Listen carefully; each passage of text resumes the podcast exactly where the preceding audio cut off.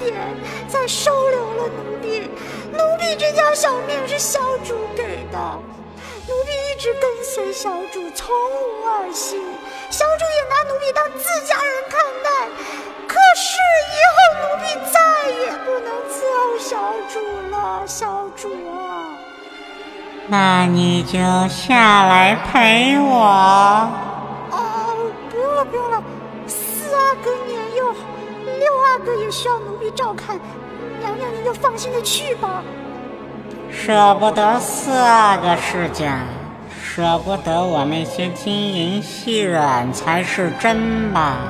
说，我死后你有没有偷穿我的华服？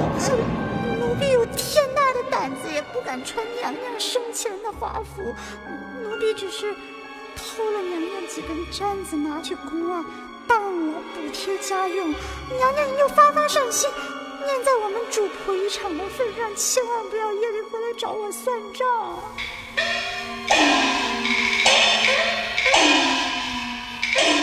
妈呀，我们可是有个自己的节目了，是吗？就各种过戏瘾，就假装自己是大女主，是吗？把所有喜欢的戏都拿来演，对吧？对，听众听到这儿就觉得你俩要犯什么神经病，又开始给我演，各种荒腔走板。哎呦，真的。早就惦记我那些东西了吧？不过你这东西确实是好东西，别人惦记也正常啦。就是大家都知道啊，夏荷是一个购物狂。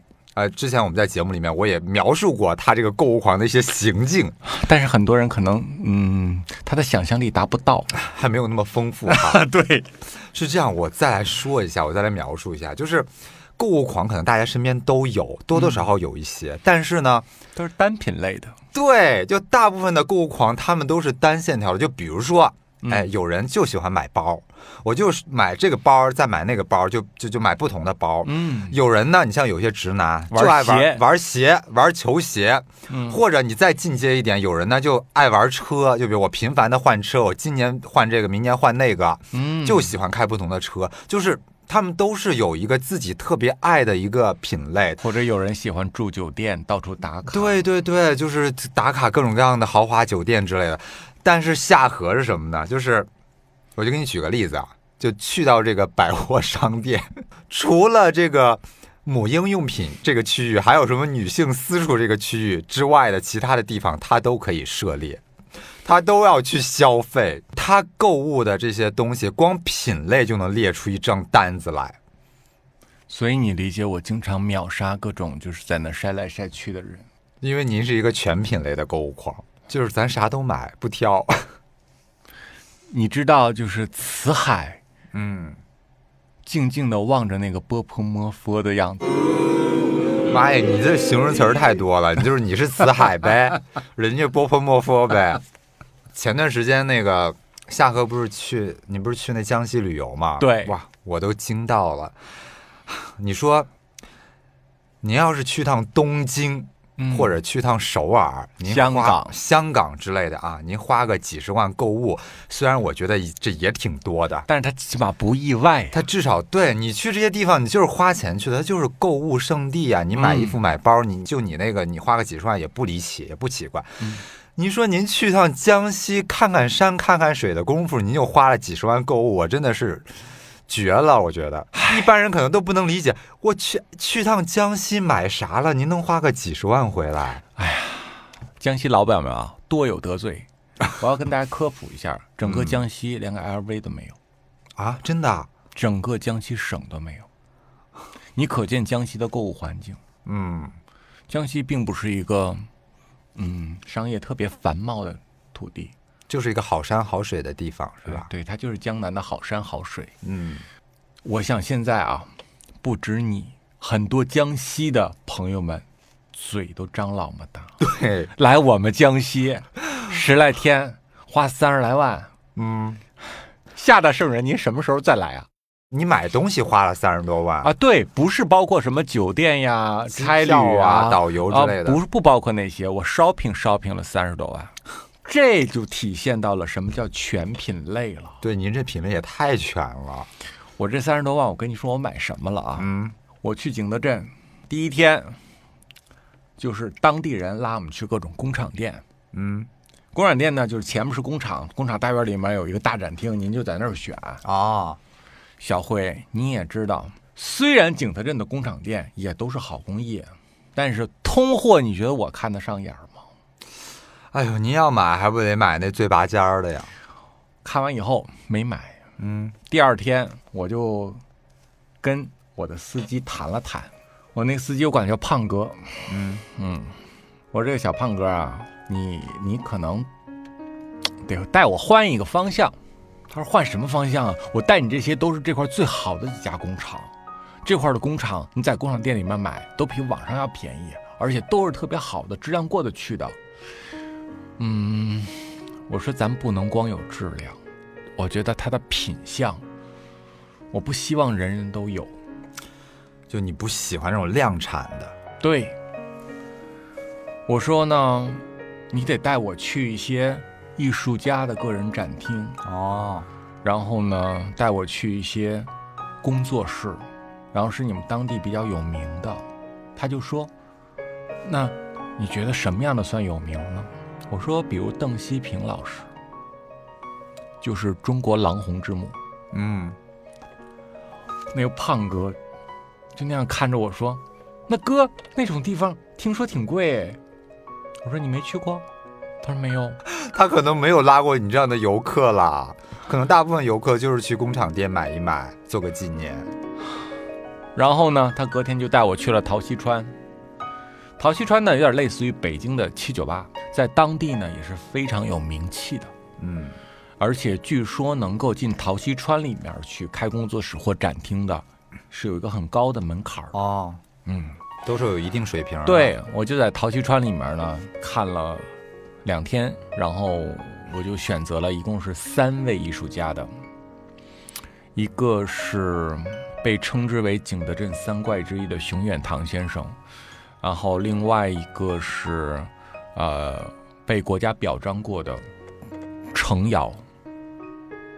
啊，他家专门盛产青白瓷。哦另一个是一个中央美院的老师，他与当地的这个企业做结合，烧制的自己个人设计作品。嗯，一共三家收了十三件作品。收获颇丰哈。对，嗯，而且就是夏荷这趟去江西去景德镇，还不光是自己收，还捎带着要送这个朋友送那个朋友。对，这十三件作品里面呢，有九件是我私人珍藏的，有四件呢是我送给朋友的，其中有两件就是送给你的。瓶子昨天我已经给到你了，对请问漂不漂亮？哎呀，特别漂亮，就是那种考不考究？就是碧绿色和金色结合在一起，而且是那种比较现代艺术感的那种。我告诉你，们，懂瓷的人，我给他是什么？高温又窑变，嗯，哦。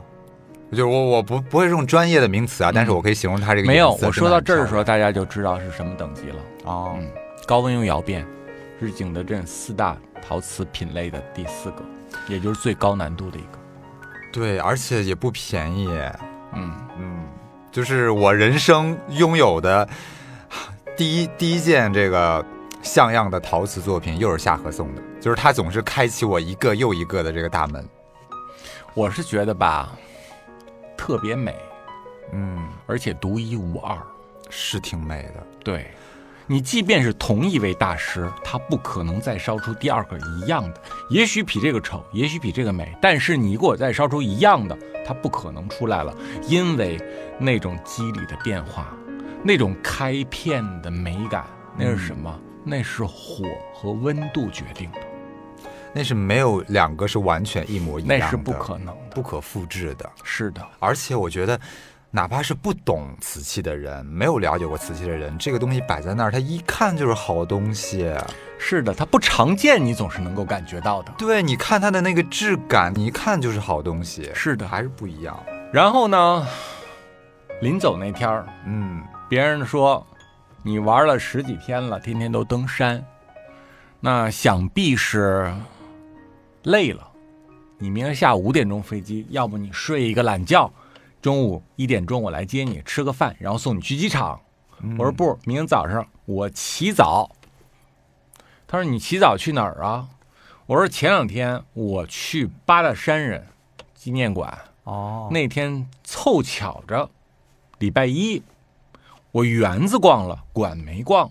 礼拜一闭馆。哎，对，哦全国的美术博物馆礼拜一都是闭馆。嗯，我说呢，我还没有看到八大山人的真迹呢，我要不看，我毕生遗憾。他说你可以下次再来看呢。我说这你就是不懂了吧，外行了吧？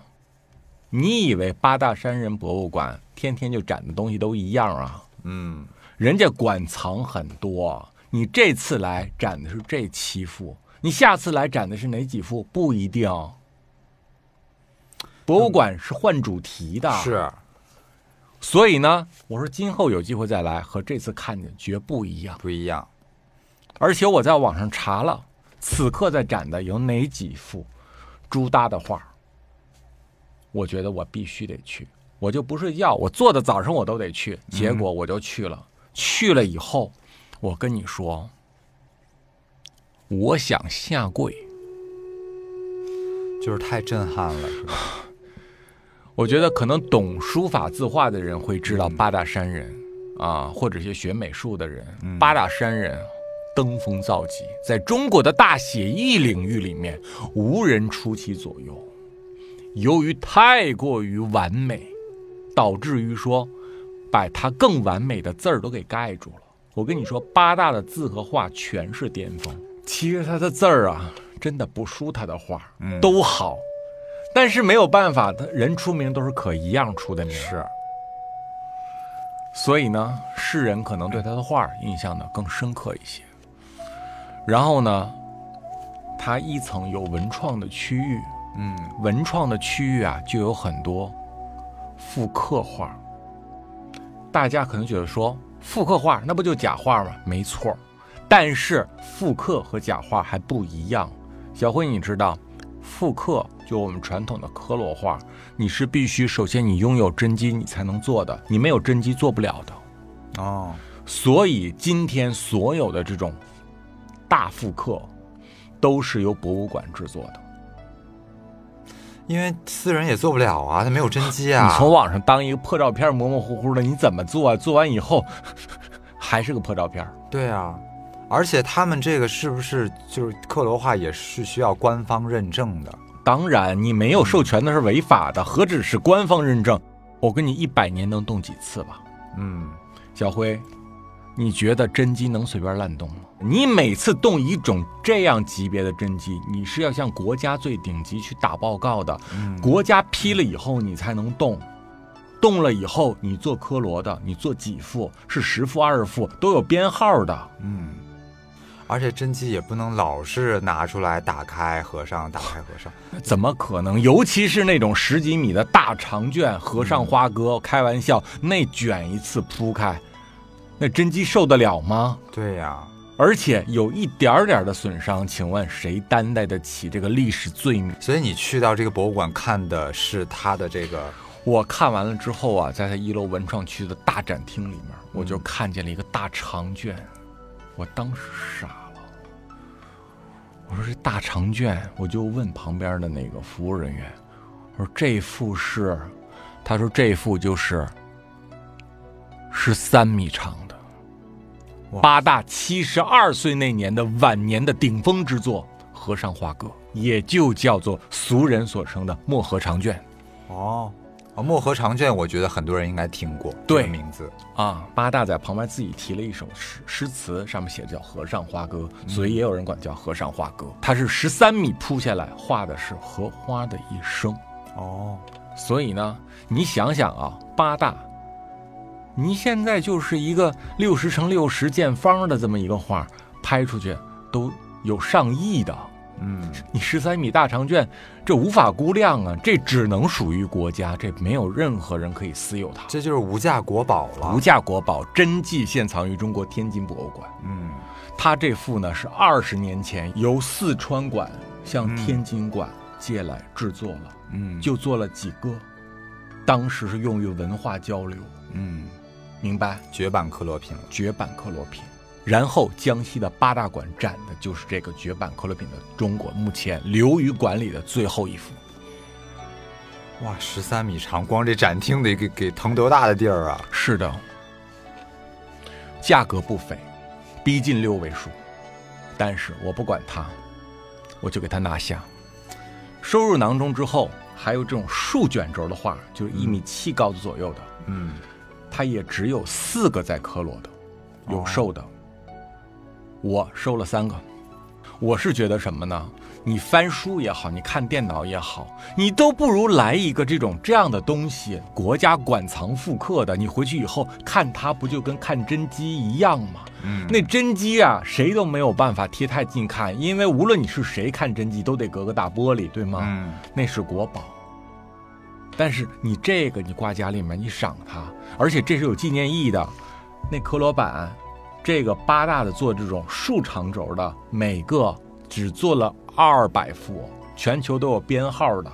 然后那种小画，嗯，八大的小的怪花、怪鸟，哦，它的怪鱼，它的特色，对，收了二十幅，哇塞，一共市面上刻录过二十一幅，有一幅已经售完绝版了。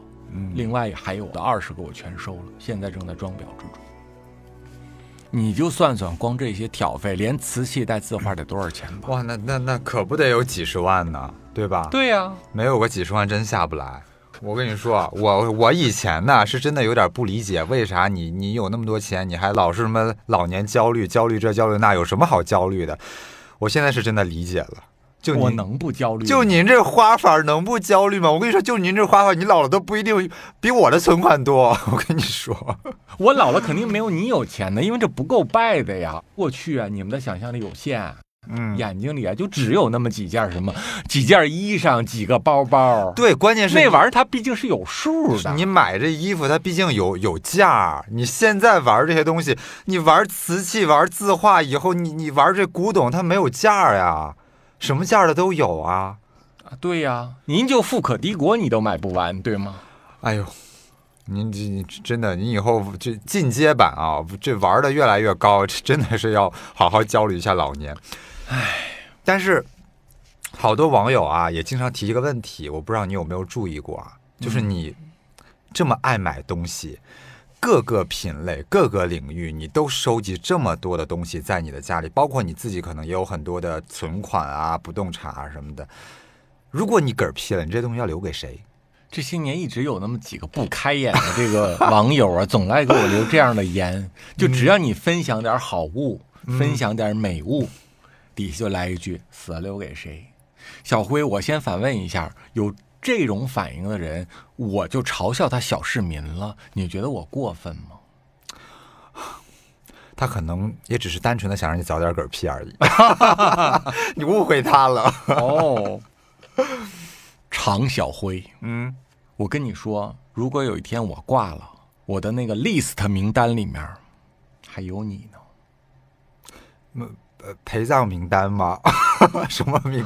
你想多了，大头灰，我怎么能让你陪葬呢？那人家古代的那个贵妃不还有丫鬟陪葬吗？好吗？嗯，不行，我觉得你还是占了我挺大的面子的啊。现在墓穴挺贵的，我一个头就占了好大面积。对我有买你的地儿，我应该多买几个花瓶。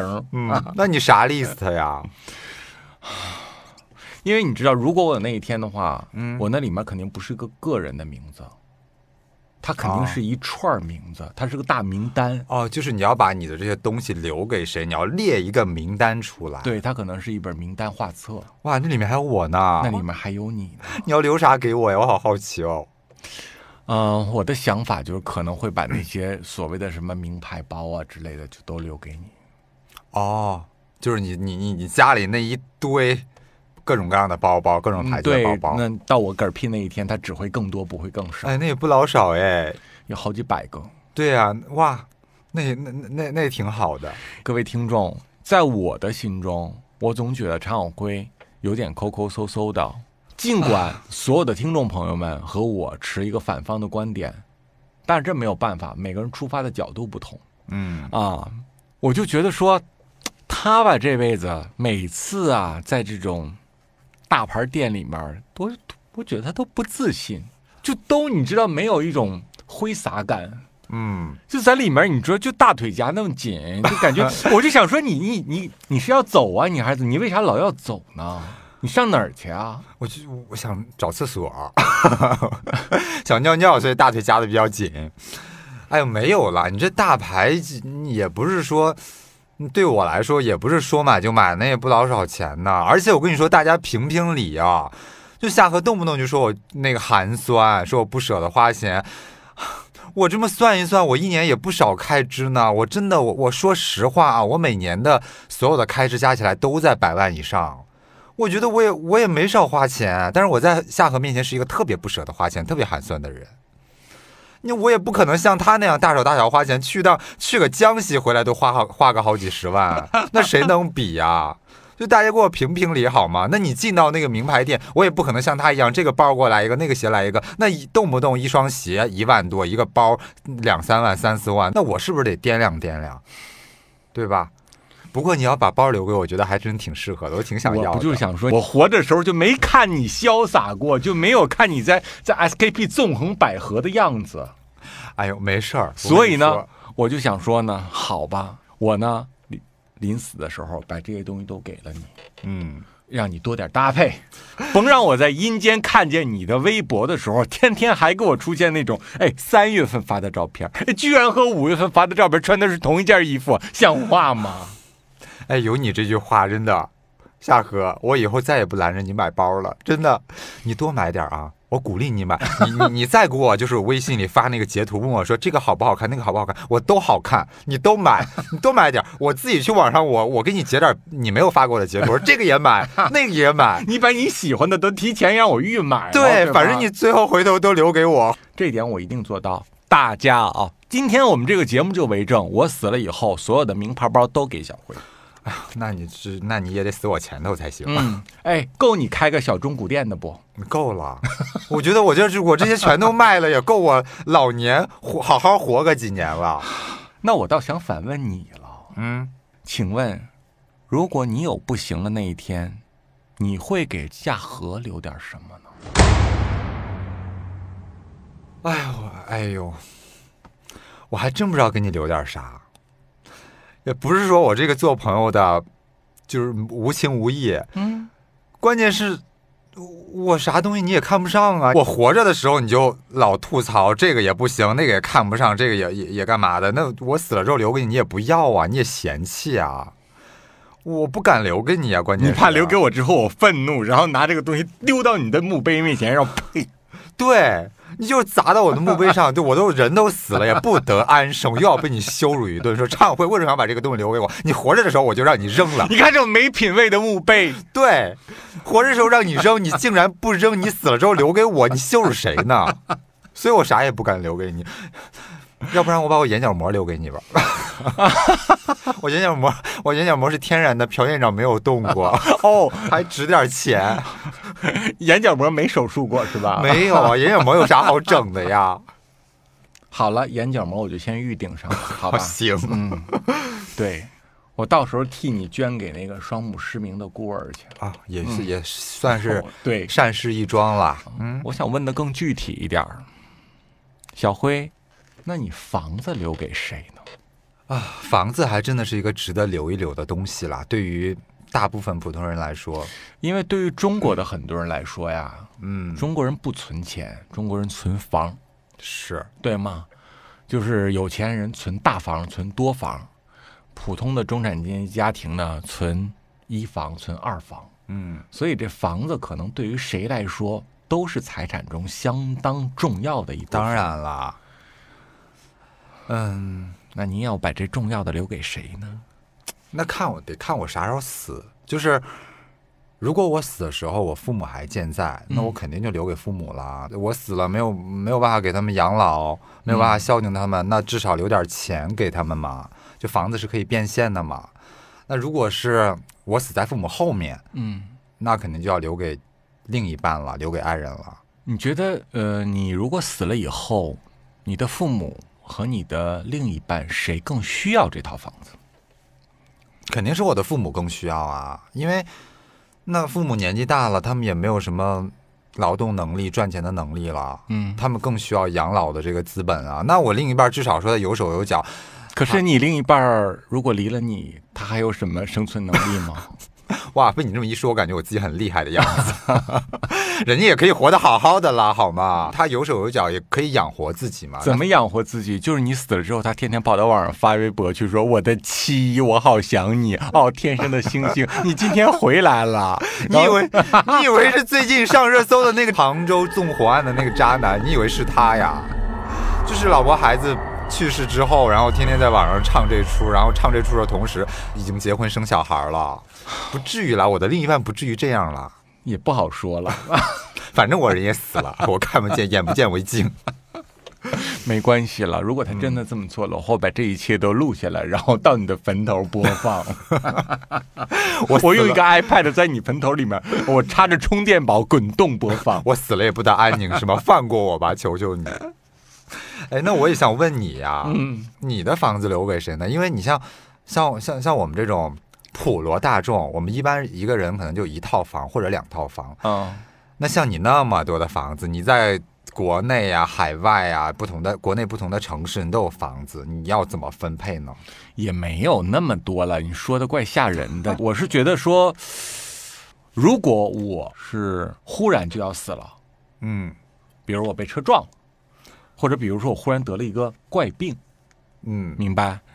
那我可能会把北京的这个房子，就你现在住的这套对，就是我的我自己本身住的这个大本营，留给我的前男友小豪。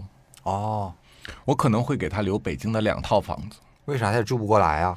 因为小豪不是一个特别有能力的人，嗯，他的人生的闪光点是他完美的人格，但是他没有什么太大的本事。我想的比较全面，我得让他过一个相对更更更放松的人生。嗯然后呢，就是比如说你送人车，嗯，你还得把加油钱都得给他，你还得把保险钱给他，你明白？不然的话，你光给他车，他养不起怎么办呢？你这想的也是挺周全的。所以我我得给小豪留两套房。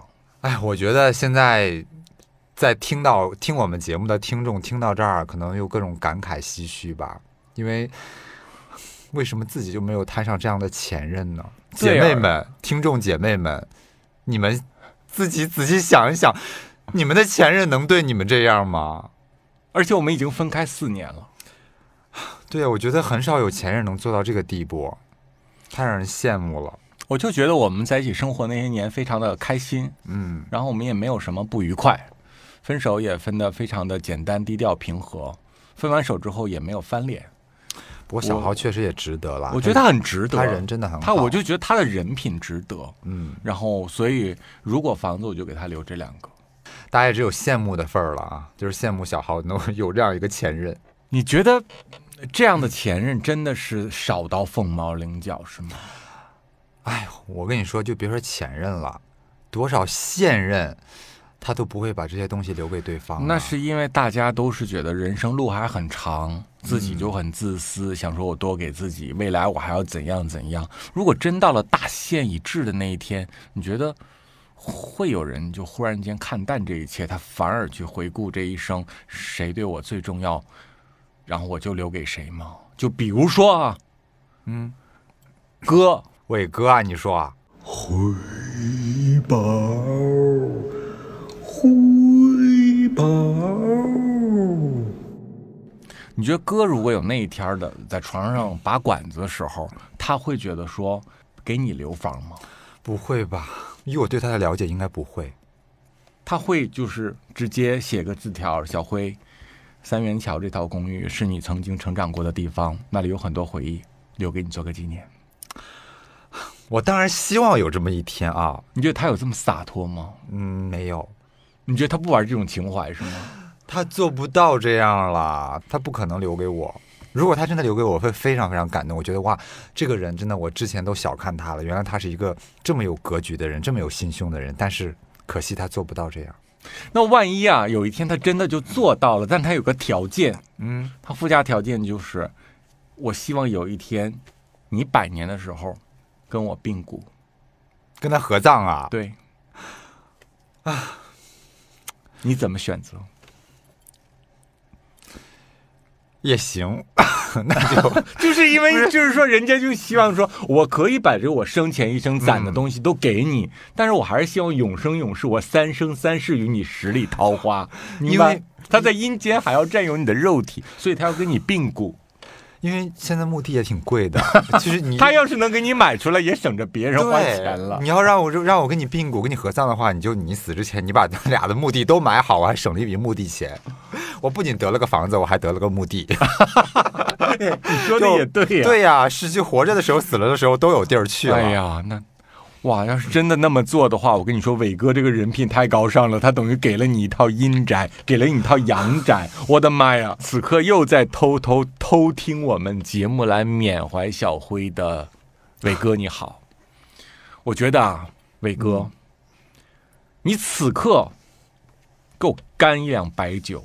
然后对着天发誓，常小辉，你看错我了，你小看我了，你看扁我了，你等有一天，我让你后悔，我让你为了自己曾经的小格局而感到羞愧。然后就把房子留给我。真的，伟哥，你就这么做，你你你让常小辉有一天打脸，让他自抽嘴巴。我能抽到你破产，你就让我抽吧，让我羞愧吧，请真的让我内心就是从此过上煎熬的日子，快把房子留给我好吗？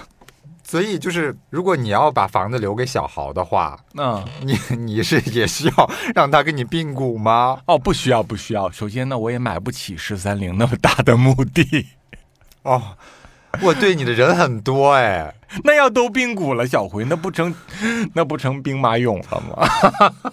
对你这你这你这需要并股的人数有点众多，也也确实也不好找这样的地儿。对呀、这谁能买得起那么大一片地呀、对啊，你这你这得是慈禧下葬的遗仗了。但是我觉得，就如果你真的嗝屁了，嗯房子还真不一定是你这个大头。啊，因为我跟大家解释一下，我为什么这么说啊？可能大部分的听众觉得说，哎，那房子还不是大头啊？那一般人的死后留东西最大的不就是房子吗？嗯，但是因为我经常去夏荷家，你们是没有去过他家，就他家的那些东西，哎呦喂，就跟个博物馆似的。我每次去到他家，我都可谨慎的，我转个身儿我都得慢悠悠慢动作，就我就怕我就转的猛了，别把他家的某个什么又是古董啊、字画、瓷器给碰掉、碎了。然后夏荷就拿出一个证书，嗯，然后告诉你说：“小辉，你自己看看，你掂量着赔。对，对，所以每次去他家，我真的我拿什么都轻拿轻放。他每次还跟我说：“哎，小辉，你看我这个瓷器，然后交到我手里。小辉，你看这个古董，交我手里。”啊，我每次拿的时候都胆战心惊的，我摸两下，赶紧给他放回去，就觉得这价值连城的，我可别给你碎了。所以就是他家这些东西，哎呦，各种各样的古董、字画、瓷器，这个那个有的没的，我觉得这些东西加起来，是不是比房子值钱？嗯，至少北京的应该是超越房子的，对吧？就北京房子里面的陈设是远超房子，而且我觉得能超出去两三倍吧。对，所以就是房子，刚才你说了，行，就北京这个留给小豪，那你家里这些大大小小的各种各样的东西，应该留给谁？你说你摇头晃脑、贼眉鼠眼的，眼睛瞪着滴溜滴溜，挺大个儿，你该不会还以为还留给你吧？我跟你说啊，我说实话，嗯，我还真没想过你把这些东西留给我，就是。你能把包留给我，我已经非常心满意足了。因为这包这个东西吧，人人都能驾驭，嗯啊，就是谁都能背出去，对吧？但是你家这些东西，你留给我，我害怕，我觉得我镇不住，我 hold 不住它。就是你从来都没有看起来眼巴巴拔不出来过。没有，我觉得我跟他们气场不合，他你那些东西气场都太大了，我压不住。你真把它摆到我家里来，我觉得我瘆得慌，因为我觉得这东西不属于我，也不属于我这个家，它跟我家以及跟我都格格不入。你不觉得你那些东西就需要有有一点气场去压住他们吗？是的，那些东西是有因为所以的，那些东西很多它的本质比人的年龄大，对吗？对，你这些东西你你给到我，我镇不住，我觉得反而我的会影响我我本身的运势。呃，对，所以就是你会发现啊，我家并不是一个经常呼朋引伴的地方。嗯呃，第一是我不太喜欢在家里面弄得特别乱，因为我家如果一旦乱了的话，会造成损毁，不好收拾。对，然后第二点呢是，来过我家的人，从此如果没有什么特别重要的事情，就不再来了。我咋了？就是他们会感觉到不自由，哦，哎，真的，他们会感觉到不自由，然后，呃，有一种要肃静，嗯，然后要正襟危坐的这种，没人规定他这么做，但是他觉得，就是嗯，好，我就这样，我坐一会儿就走了。哎，我能，我特别能理解这种感受。虽然说我去你家算是比较多的，是我的朋友里面唯一一个频繁去的，因为我们要录这个节目，就是说我们就可能一个月去一两次，对，那其他人可能就只来过一两次。但虽然我这么多年去你家也去过不老少了，但是我我到现在我去进去之后，我都感觉你们家有一种很压抑的气场，嗯，就是，可是我家的采光又极好，对你家就对我说的这个压抑，不是说采光上的压抑，就是嗯氛围。就我家并不阴暗，对你家是它的氛围非常的凝重。哇，你家白天那就阳光普照好嗯吗？跟那个采光特别好，但是就是那个氛围，你去了之后，你就放不开。我就没有办法说像去到别的朋友家里，一进去，哎，我就往那儿一窝，然后就特别自在，嗯就觉得我要严，我要正经一点，我要严肃一点，好好在那儿坐着。因为满天神佛都在看着你。对，就整个的装修的感觉和你摆的那些很多的古玩啊，这个字画什么的，就给人而且我的宗教色彩很重，是。就是你左脸儿大日如来盯着你，嗯。你环顾四周，九个观音，是。你低头一看，福禄寿三星，脚下松鹤延年，然后你往这手一搭，发现这儿一花梨木的弥勒佛，就是你觉得这些人都盯着你呢，你要在这块儿，你小心神明们觉得你大不敬，对，就找你点麻烦，有你受的。就感觉有种不敬畏神明的感觉。我觉得听众朋友们刚才听到夏荷描述这些东西，你们也应该能 get 到为什么去到他家会觉得啊没有那么放松和自在。但是你不觉得就这些东西，它真的也是需要有一定的气场才能压得住？这些东西它是找人的，嗯，它并不是说谁都跟的。如果他不需要你，他就会让你对他不感兴趣，或者让你在那刻不会为他而驻足。嗯，所以他知道谁能好好对他，谁能给他一个空间。反正刚才讲了这么多，我觉得咱们嗯听众朋友大概也应该能脑补出一个画面，就是夏哥家大概是个什么样子了。家里确实是有很多这种很很有灵气的这种东西，嗯，它们的价值呢，也是目前来说已经价值不菲，那未来可能还有更多的升值的空间。所以这些东西要留给谁呢？啊、这些东西肯定不可能都留给一个人嗯啊，它肯定是分散的。啊、我觉得啊，如果有一天我老了，我可能钱会败光，但是我这些东西我真的不到救命，我不会动。嗯，不管有人觉得我的很值钱，那也有人觉得说你那不够值钱，因为在这种有文化的东西里面，它永远无价也没有尽头对，它是没有啊。对你跟人家那的大收藏家比，你永远很渺小。你要对于说上班族来讲，每个东西他觉得说哇，花这么多钱买个东西就在这儿摆着，对你随便拿出来好多东西，我都能换辆车了。连摆都不摆，天天就放盒子里收着。嗯啊，所以这个东西没有尽头。嗯，如果是书籍、书法、字画，我可能会送给一个跟我有共同爱好的朋友。就是也是喜欢这些书法字画的。嗯，对他很喜欢，我确定他不是假喜欢，他真的很喜欢。当然，他也很有能力嗯啊。然后，我觉得他是一个谦谦君子，他是一个优雅的、有风骨的、很有文化的一个人。我觉得他很崇拜文化。嗯，嗯，我觉得我想把这些东西留给他。就是留给懂他们的人。对，嗯所有的雕件儿摆件儿，明白？就比如说一个根雕，啊，一个玉雕，我觉得我可能会把这些比较能摆出来的、不方便收纳的这种东西，我会给每一个朋友留一样。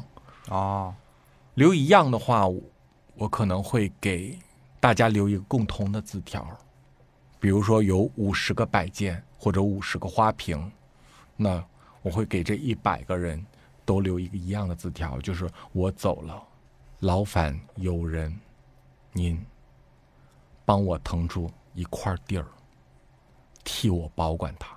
哦，就也算是个念想呗，对吧？反正就是让让您家给我腾出一小块地儿摆上嗯它就可以了，替我保管它就得了。我觉得就是，嗯，有一种纪念。然后呢，珠宝哦，珠宝也是你一大头，也是我一个很重头，很重头、啊。珠宝我有一部分是要带走的，带去阴间。我一直的设计就是珠宝我是要陪葬的，哦，我是要一起埋了的，埋一部分。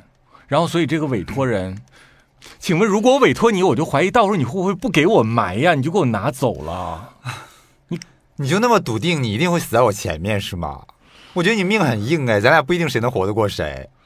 好吧，哎，但是小辉，如果人家有遗嘱，拜托有人帮我办葬礼的时候，把我的什么什么给我埋了，哎，没有人敢动了，就不埋吧。反正我是不敢动啦，就我本来胆子也不大，我觉得就这种东西，我如果动了的话，它真的是不属于你的，你你真的你将来可能要倒大霉。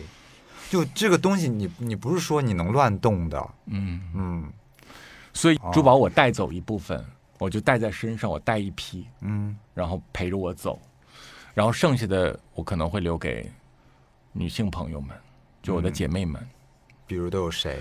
嗯，我可能会给子怡留一些翡翠，哦哦，对，他也喜欢这些，因为他很懂珠宝。嗯然后他这前半生所有好的珠宝，他都见过，并且也都戴过。嗯，那因为他身份嘛，对啊他对他见的好东西肯定就更多了，啊，对他走了那么多红毯，那他毕竟他的眼界在那儿。是，嗯然后他也很热爱珠宝，嗯，他也很懂得欣赏珠宝的美，所以我觉得我可能会给他留几样，留作纪念，让他帮我收藏。然后我会给鲁鲁留一批，我觉得适合鲁鲁的，哦对，鲁鲁这些年在你的带领之下也开始，因为鲁鲁也很爱珠宝。就这哦一年开始，鲁鲁被我带入了珠宝坑之后，鲁鲁这一年可真是没少买 啊！就每一场直播，鲁鲁自己必留个几样为止。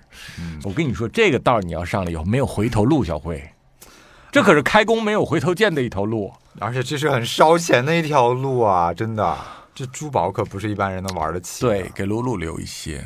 哎，那我想问啊，就是像王鑫，她也是你的女性朋友，你会留给她吗？你的珠宝，因为她也可以戴啊。不会，咱给人东西，咱也得因材施教。哦，也得适合她是吗？小辉，咋了？你王鑫 到底怎么了，让你这么吞吞吐吐的？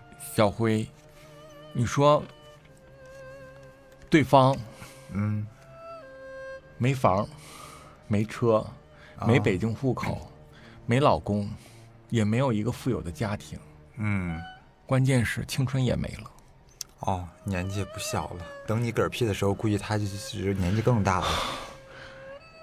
你说这样一个大龄女青年，你说 你给她留什么珠宝啊？她能留住吗？她隔天再给我当了去，嗯，她她她是一定会当了的。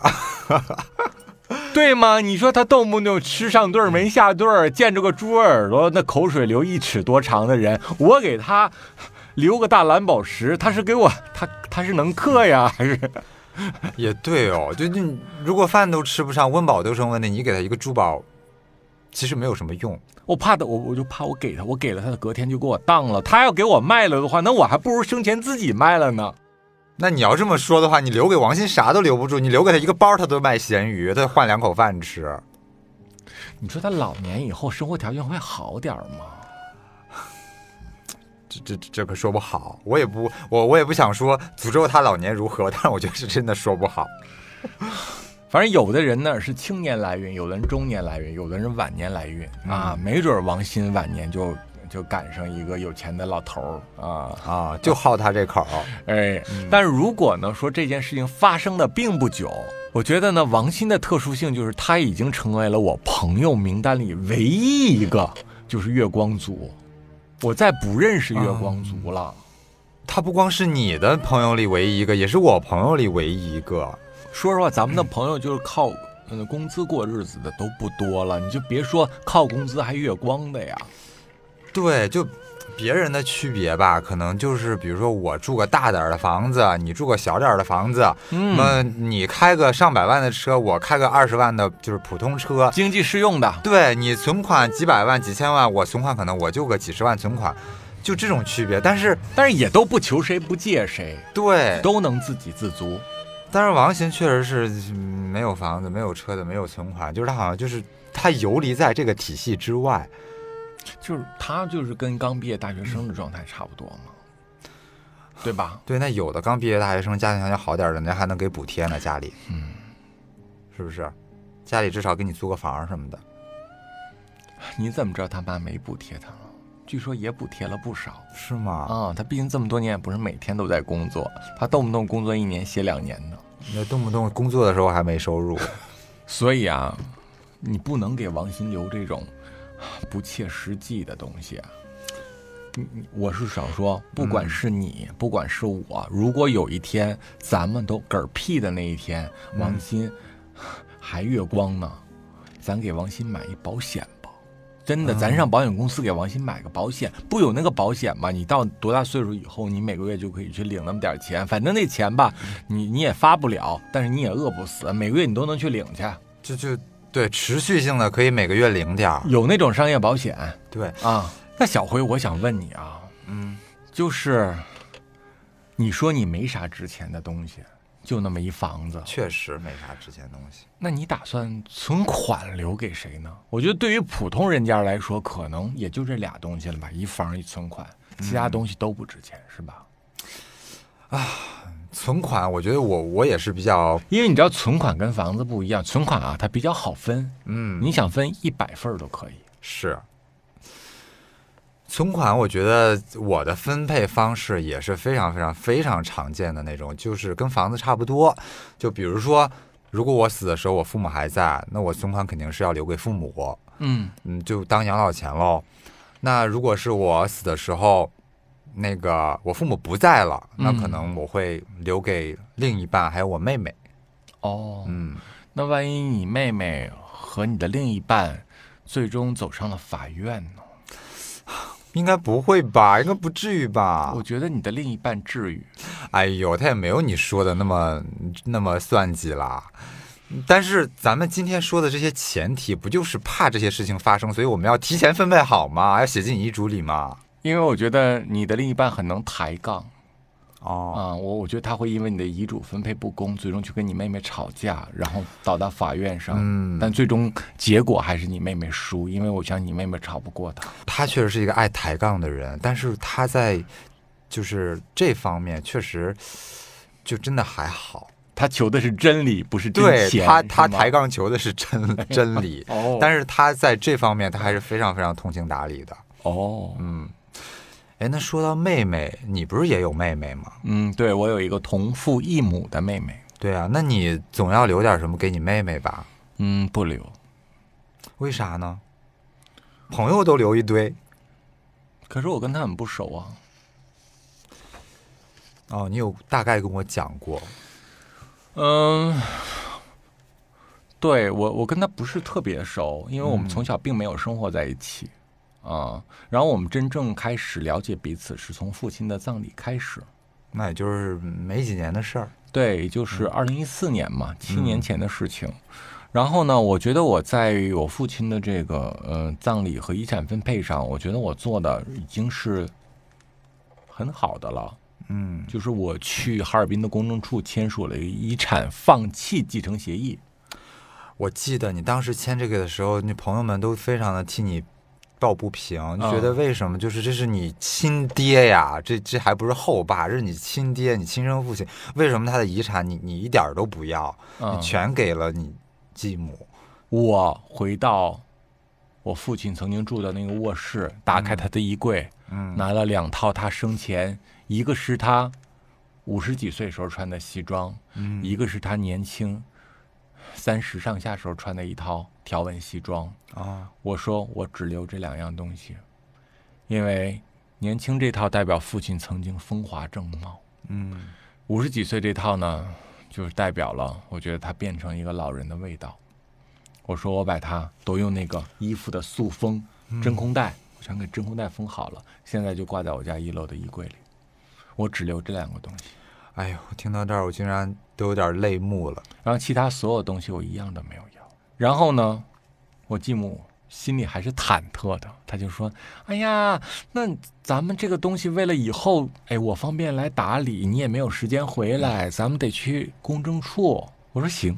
就是他希望我继母跟我用各种虚伪、假面的语言说：“咱得去公证处，不然挺麻烦的这事儿。你看这事儿，因为他跟我刚一提查的时候，我就说什我什么都不要，嗯。嗯，而且葬礼的费用你不用担心。我说很多亲戚这两天都来问我葬礼的预算是什么，我说呢，我说的是无预算，嗯。嗯，按照我们最满意的程度去办，然后那个大家都不要焦虑，因为葬礼我一人全权负责，不需要任何人来跟我分担。嗯。啊。然后葬礼结束之后，我继母就跟我聊，哎，那你父亲这这，我毕竟现在法律啊什么的，等他说这些的时候，我就直接说我什么都不要。你继母应该也挺惊讶的吧？当你说出我什么都不要的时候，嗯，很惊讶。因为我觉得他，因为人总总是习惯以己度人嘛，嗯，他可能会觉得这些东西对他来说非常重要。那对，所以他才会自己疑心生爱鬼的跑来跟我做思想工作，让我说能不能跟他去趟公证处，嗯，明白？他怕有什么后顾之忧，他怕哪天我反悔了跟他打官司，嗯。结果我就去了哈尔滨的公证处，在公证处公证员的鉴定下，我签署了全权放弃遗产继承协议，也就是我签完字以后，录像拍照，从那一秒钟开始，我就反悔，它也不再属于我了。嗯。因为已经法律生效了，所有的财产，我觉得现金应该不是特别的多。当然，他们做生意的人之间彼此乱七八糟，这我就不懂了。嗯然后呢，房子大概有个六七套嘛。啊，那不少哎，哎呀，但是东北的房子倒也没有那么值钱了，但也不少了。那也不少，就就可能对你来说还好，但是对一般家庭来说，这真的也是巨款了。你觉得在一般的地方的城市里面，一般的这个儿女如果面对这个，肯定也是要厮杀一番的，是吧？嗯，那当然了，你在地方，对于地方城市的人来说，那我一套房子都是很宝贵的，你别说六七套了。嗯，我觉得吧，第一呢，嗯，这个东西对于当时的我来说不是至关重要嗯啊，但是不是至关重要，它也是钱呢，谁嫌钱多呀？第二点呢，是我觉得我没有为我父亲做什么，我就不拿他更多了，因为他生前为我付出的已经够多了。是，然后呢，他的女儿年纪还很小，当时还是一个学生。嗯我是这么想的，你把这些东西都留给对方了，不也都留给我这个妹妹了吗？那我妹妹如果能享受到这些物质，我爹在泉下是不是就真正的闭眼了？因为对于我爹来说，他可不是一个孩子，他是一儿一女，对吗？对，所以他有一边还得惦记那个闺女呢，毕竟那闺女年纪小啊。就可能听众朋友不太清楚这个关系啊，就是嗯夏荷的妹妹是夏荷父亲跟夏荷的继母对，生的女儿。然后我继母跟她的前夫还有一个儿子，所以我们是一个非常纷乱的家族。嗯，也就是说，你妹妹有俩哥哥，一个对是同父异母，一个同母异父，是的，确实比较复杂这个关系。所以我就想说，就留给孩子了。嗯在签完字之后，我们吃中午饭的时候，走出公证处，在饭店，我就跟我继母说，将来如果我这个妹妹需要留学、需要结婚，那这些东西就都给她用。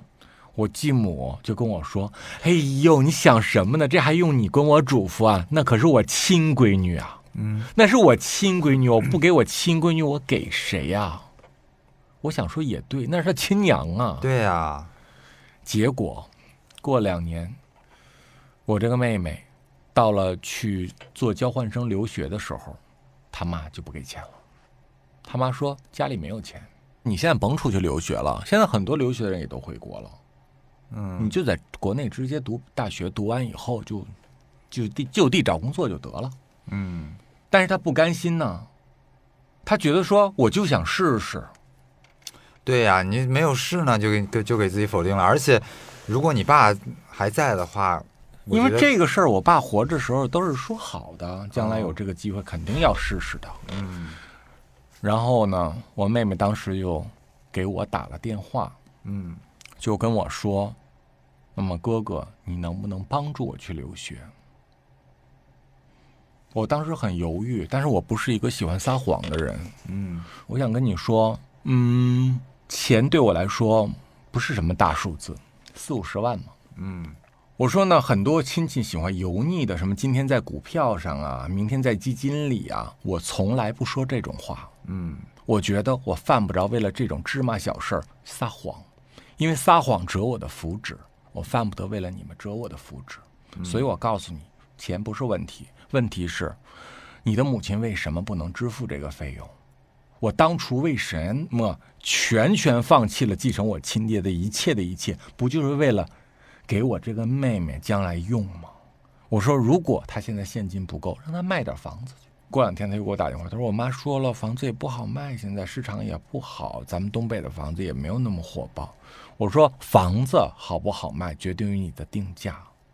嗯，小辉，这世界上没有哪儿的房子不好卖的，不好卖你卖贱点儿，它不就卖了吗？对呀，你卖便宜点儿，你给个好价格，那就那分分钟可能就卖掉了。，对呀、你之所以不好卖，是因为唉一直没有人愿意出你满意的那个那个价格。是这瓶矿泉水，你标五十，它是不好卖。那很多人想，我不，我我宁可出去，我喝够了，我再进来都行，对吗？嗯，你标一块五，你看它卖不卖？对呀，你多少钱进的，你多少钱卖，你看它卖不卖得出去，就就是这个道理嘛。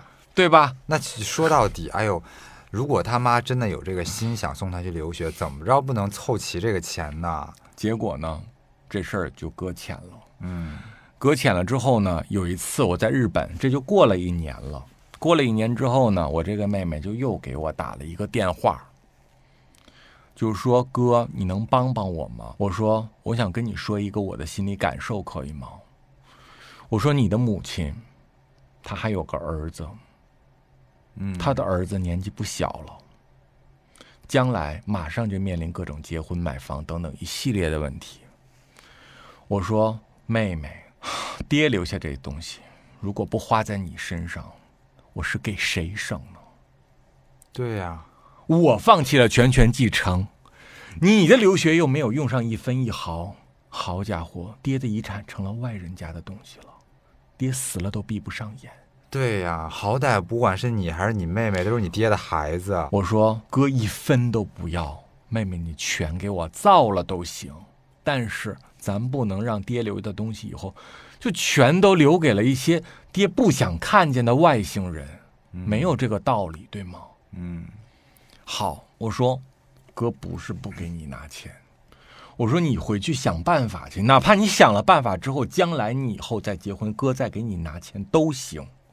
但是这口气，我如果现在帮了你，我在给谁解套？我不是给你解套，我不是帮了你母亲吗？对啊、是这个逻辑啊。结果到最后，这我是解的谁的套呢？我最终解的是我继母的套啊！我继母在家那得嘴都笑歪了。那你对啊，那你不能你父亲留下的钱，结果自己一儿一女俩孩子，谁也没享受到。就是 你留的东西我都迷了，养孩子好了，让他哥一解决，供读书去。我感情作为一个亲娘，里外里啥也不用干了。那可那肯定不行，你说谁能咽下这口气呢？哪有这么好的事儿？有一次，我就坐在林佑家，为情所困，巴拉巴拉巴拉巴拉巴拉巴拉。嗯，林佑就说了一句：“哎呦，你是真舍得给他们砸钱呢。”林佑说：“你是对他们是真舍得呀。是，”哎呀，他说这些狼心狗肺的。你他说对你对鲜肉花钱的真的是一个大手大脚。然后呢，林佑就跟我说：“你还不如就供你那妹妹留学去了呢。哦，”我说：“为什么呀？”我说：“她有她亲妈。”他说呢：“夏荷，你不用认识他亲妈。其实自从你父亲去世以后，你也就不认识他亲妈是谁姓谁了。那人跟你再没关系了。嗯，你看在你父亲的面子上，你看看要不要帮扶你妹妹一把？因为呢，你不帮她，你说这钱你能攒下吗？哎呦，你也不知道就给谁东借点儿西花点儿，啊，就都奉献在这些鲜肉身上了。嗯，然后最后呢，大部分人也不会说你什么好。他说呢，你别管他妈会怎么样，他妈即便做了贪别人家东西的事儿，他妈以后会遭报应的。你不用管他，你就想说你妹妹现在想读书、想留学，你只要管了，你父亲泉下有知，也会觉得说你又仁义了一把。你仁义了，你放心，将来也都有好报给你还回来。啊，林勇说的很对，你就是你就当为你父亲呗，对吧？是，所以林佑就说了这么一句。林佑说完这句之后呢，我就给我妹妹发了个微信，嗯我就发了一句：“还想去美国吗嗯，？”她说：“想啊。”我就直接甩给了她一个微信号，我说：“请加这个微信，这个小姐姐会帮你解决一切。”她说：“啊，哥太好了，那费用呢？”我说：“费用你不用管，会有人跟我要的。”嗯，然后他在一个月之后就踏上了去往洛杉矶的行程。就出去了。就出去了，一个月搞定。嗯好，我也就平时没问他怎么着，因为呢，他的事儿啊，该交什么费用啊，都由我中间的这个朋友来跟我来处理。嗯我一直保持着一种就是说，事儿我办，钱我出，但是我觉得大家不要走太近，嗯，明白明白，啊？因为我是你的风格。对大家不要走太近，因为这有很多历史问题，我觉得我不要跟孩子论，但是我觉得他是解决不掉的。是，啊。结果就这样，过了一年，过了一年之后啊，有一天，我那洛杉矶的姐们儿，嗯，嗷嗷的给我打电话，就我睡眼朦胧的就一听，我操，几十个未接来电，出啥事儿了？我就想说这肯定出事儿了。嗯我就拨回去了。拨回去以后，我说怎么了？啥事儿啊？他说那个夏河哥，我有一个事儿，我觉得我必须得现在就跟你反映，因为我们马上要做出一个选择。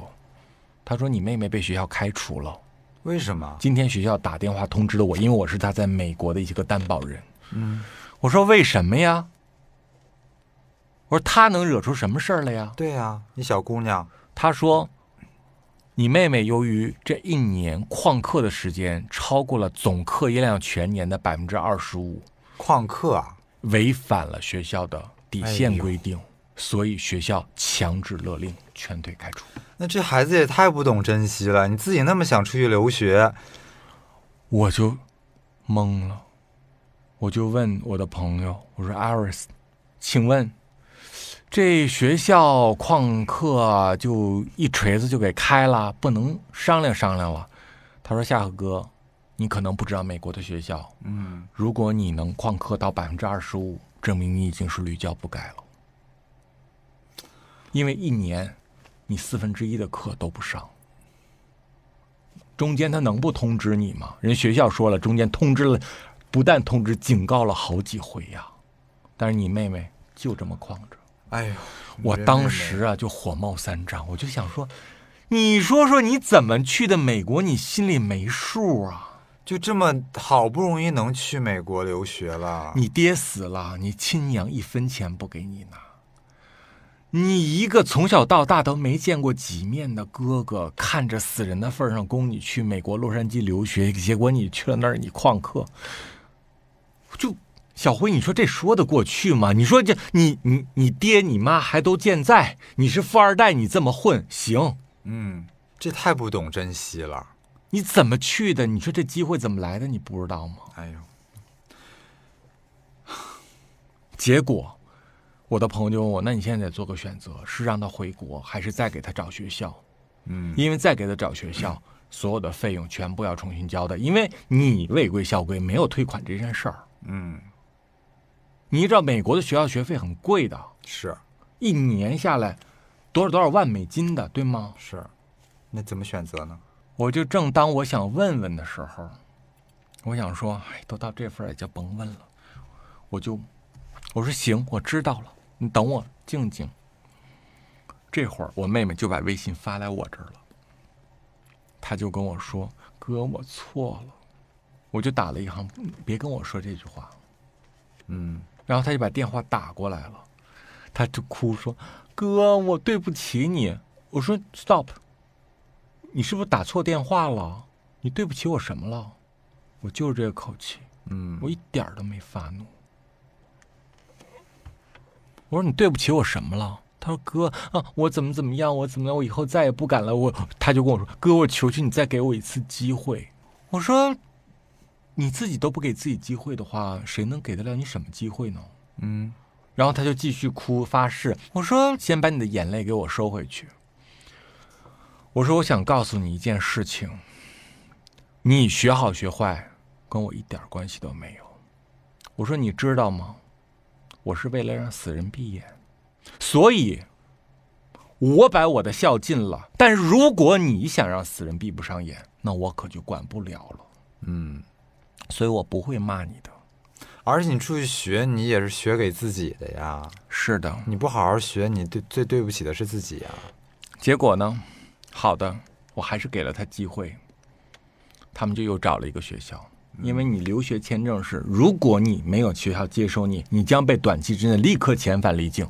过了几个月之后，我正好去洛杉矶看朋友，我就约他吃了个饭。说实话，我的眼睛什么东西看不穿呢？嗯我就跟他说：“你坐。”我说：“旁边这几个朋友呢，都是我的实在朋友，你也不用什么害羞。”我说：“妹妹，我想问你句实话，你觉得你是个学习的料吗？”他说：“我努力。”哎，我说：“我不是你的父母。”我说：“你跟我说话就可以跟朋友一样。你觉得你努力在美国能扎稳脚跟吗？”我说：“你旁边这些姐姐，当年都是凭成绩一关一关考上来的。”在这儿都是拿了硕士学位的人。嗯今天有的人回去了，就剩下这三个姐姐在当地是立住脚跟了。但是，一起来的人可能有三十个，甚至有一百个，全回去了。你有能力在这个城市扎稳脚跟，并且赚到钱吗？他说：“哦，我没有。”我说：“没有。”我再问你一个问题：你觉得美国好玩吗？是不是美国很无聊？他说：“对。”我说：“美国是不是跟咱中国的大城市比起来，简直是农村一般，枯燥无比？”嗯他说：“是。”我说：“事儿都有。国内喜欢哪儿？”他说：“我以前在成都上过几个月班，我就喜欢成都。”我说：“为什么喜欢成都？”他说：“成都，你看饭店有多，晚上也热闹。”我说：“收拾你的东西，哥再送你最后一张东西，我送你一张洛杉矶回中国的机票。我现在携程给你下单，来书号。”他说：“哦，那好。”我说：“你想哪天走，我就买哪天的。”我现场就携程给他来了张机票。嗯我说：“所有交的费用，你用命去给哥退回来去，那是哥的血汗钱，退回来多少是多少，退不回来就当丢了。嗯怎么丢的这个钱？下次上坟的时候跟你爹解释清楚，你这几年都干了些什么。”哎，好，过了半个月，打包回了中国了。好了，就这么简单。我突然觉得，当时他妈不想送他出去留学，一方面是不心疼钱，一方面是不是也挺了解自己孩子的，就觉得、觉得出去也学不了啥。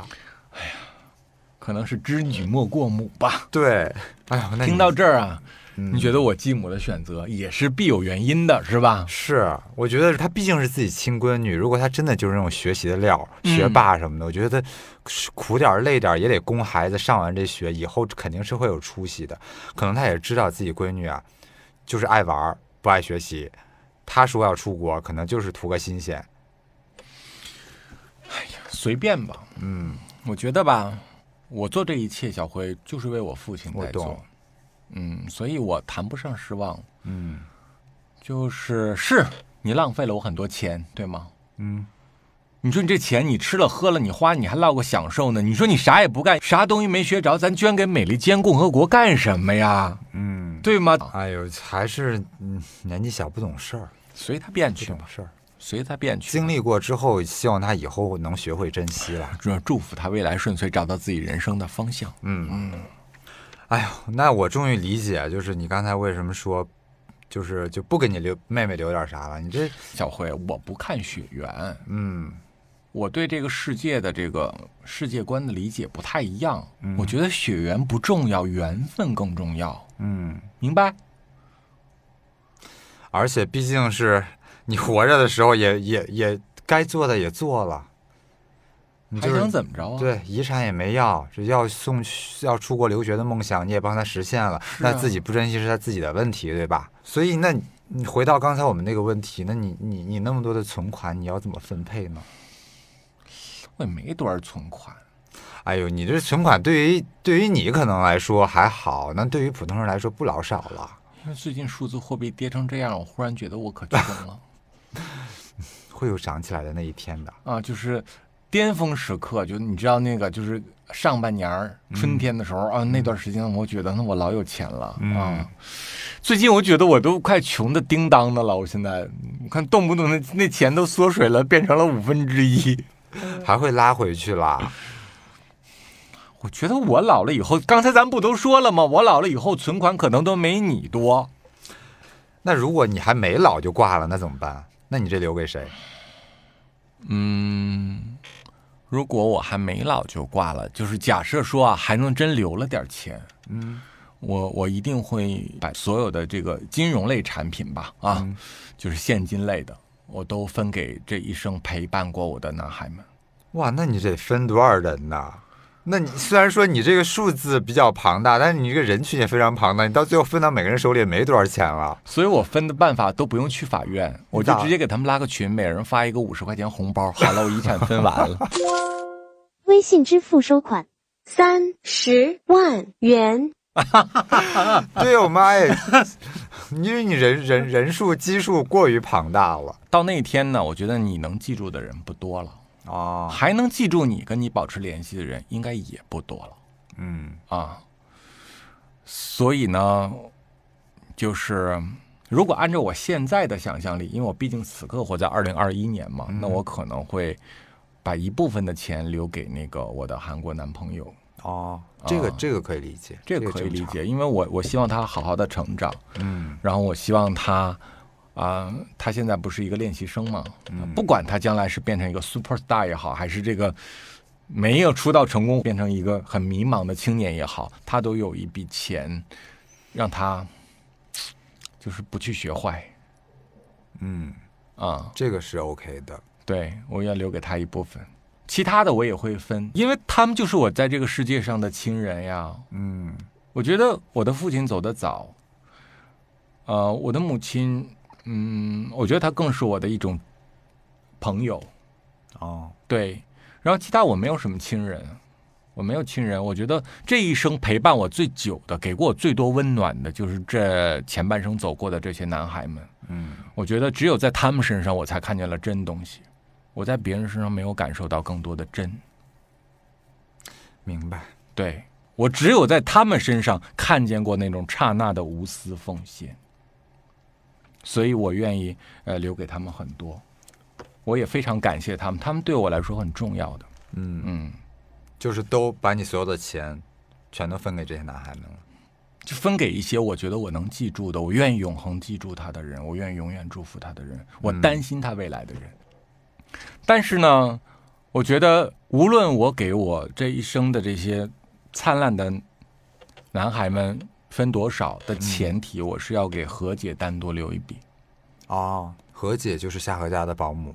对，当然何姐现在还也很年轻，何姐是啊，年四十七八岁，就是将近五十，不到五十这样子。嗯啊。但是我相信，如果我们没有一些重大的城市的搬迁的话，我们还会相伴很多年。呃，二零一三年的春天走到现在，八年八周年了，对，八年了。我觉得我们，嗯，我们真真正正相伴的时间是超越了很多人的。嗯因为我从来没有谈过八年的恋爱，我谈过最多的恋爱就是我和小豪四年，嗯这是最长的恋爱。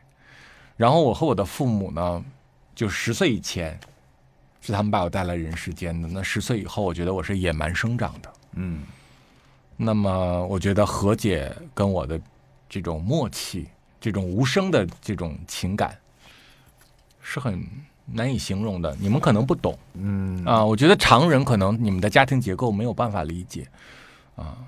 而且八年的时间，应该你们俩也是有有很大的缘分的。我们有很大缘分，尽管我们俩并不怎么交流，但是我如果我有一天的话，我一定会给何姐留一笔，嗯，我希望是能够在百万以上的钱，因为何姐是一个非常典型传统的中国女性，嗯，她是老家是四川达州的，然后年轻的时候呢很早结婚，跟她同乡结的婚嘛，然后两个人就一起出来闯天下打工赚钱，嗯，她老公就是那种在工地里包工头，哦，嗯代工，然后她呢就一开始在超市做各种的服务员，后来就学着家政，因为家政赚的更多一些，嗯，然后就这样子抚养一儿一女，也挺不容易的。挺不容易的，供两个孩子读书啊，等等等等的。所以，嗯，如果有一天，我觉得到那一天的话，我一定要得给何洁留一点。我就我希望何洁，呃的老年能享享清福吧，不要再这么忙了。嗯你真的也是一个特别重感情的人，有情有义的人，真的。嗯，哎呀，我们今天聊了这么多啊，就是聊了，其实咱聊的都是很假设的东西，对吧？就是如果是我们呃死掉之后，我们要嗯，就是一个关于死亡的畅想。对，嗯，因为我们从遗产的这个角度折射出了，其实是每个人面对死亡，嗯，呃的态度。其实你有没有发现啊？就是很多人生活里是很抗拒聊死亡这件事儿的，嗯，就是总有那种觉得，哎呀，我不要不吉利。不吉利，我不要提死这个字啊，那个提了之后我会怎样怎样，会倒霉什么的。但是，反正我跟夏荷还有我们身边其他朋友，我们是百无禁忌，什么都可以聊的，因为我们觉得，就人人都有这一天啊，人生来就是奔着死亡那一天去的呀，没有什么好避讳的。你避讳，你就可以长生不老吗？而且我觉得咱们中国的传统家庭对于孩子是很缺乏死亡教育的，孩子从小就被灌输说啊。不要提死，大家都长命百岁，嗯我们都健呸呸呸健康康。孩子如果说，哎，如如果奶奶爷爷以后死了怎么样？呸呸呸！爷爷爷爷奶奶长命百岁，不会死，就是总是很抗拒、很排斥聊这个话题。其实我觉得这样并不是一个很好的现象，嗯因为我们缺乏死亡教育，就会让孩子在真正面对死亡那一天有点措手不及，他没有一个很好的准备，因为他从来没有好好的去研究过这件事情。嗯就比如说我们有事儿没事儿，咱就聊聊说，哎，我们死后怎么样？我们会如何分配？如如果我们真的面对那一天，我觉得我们会比较坦然。而且我觉得我们有这么多畅想的经验，呃，到那一天真的实操的时候，我相信我们也会比别人准备的更充分一些。而且，呃，死是一种伪概念嗯，啊，怎么说呢？就是有的人出生了，你恭喜他，你不知他来这人世间一遭要经历多少磨难。你要知道了，你就恭喜不出来了。有的人死，其实是一种解脱，对，我是坚信这样子的。所以我不是说吗？我死之后，我的师兄广成子会驾鹤带我归位于虚谷，我坚信不疑。嗯，希望我也能沾点你的光。我觉得，嗯，死了以后的那个世界是什么样子？嗯，目前没有人去过，去过的人没有办法回来和我们透支。那我们更多对于一些死亡的焦虑、抑郁，其实都是来自于对凡尘的眷恋。是。那么说到凡尘啊，我想给大家念一段我最喜欢的名著选段。我觉得这一段落里面，就把人世间所有的一切的一切，全都道尽了。只要你能听懂，你也就看开了。陋室空堂，当年户满床。艾草枯杨，曾为歌舞场。蛛丝儿结满雕梁，绿纱巾又糊在蓬窗上。说什么脂正浓，粉正香，如何两鬓又成霜？昨日黄土陇头送白骨，今宵红灯帐底卧鸳鸯。金满箱，银满箱，展眼乞丐人皆谤。正叹他人命不长，哪知自己归来丧。寻有方。保不定日后做强梁，则高粱谁承望流落在烟花巷？阴险纱帽小，致使锁家康。昨怜破袄寒，今嫌紫蟒长。乱哄哄，你方唱罢我登场，反认他乡。是故乡，甚荒唐！到头来，都是为他人做嫁衣裳。来，让我们捡起丹姐的经典台词：再见。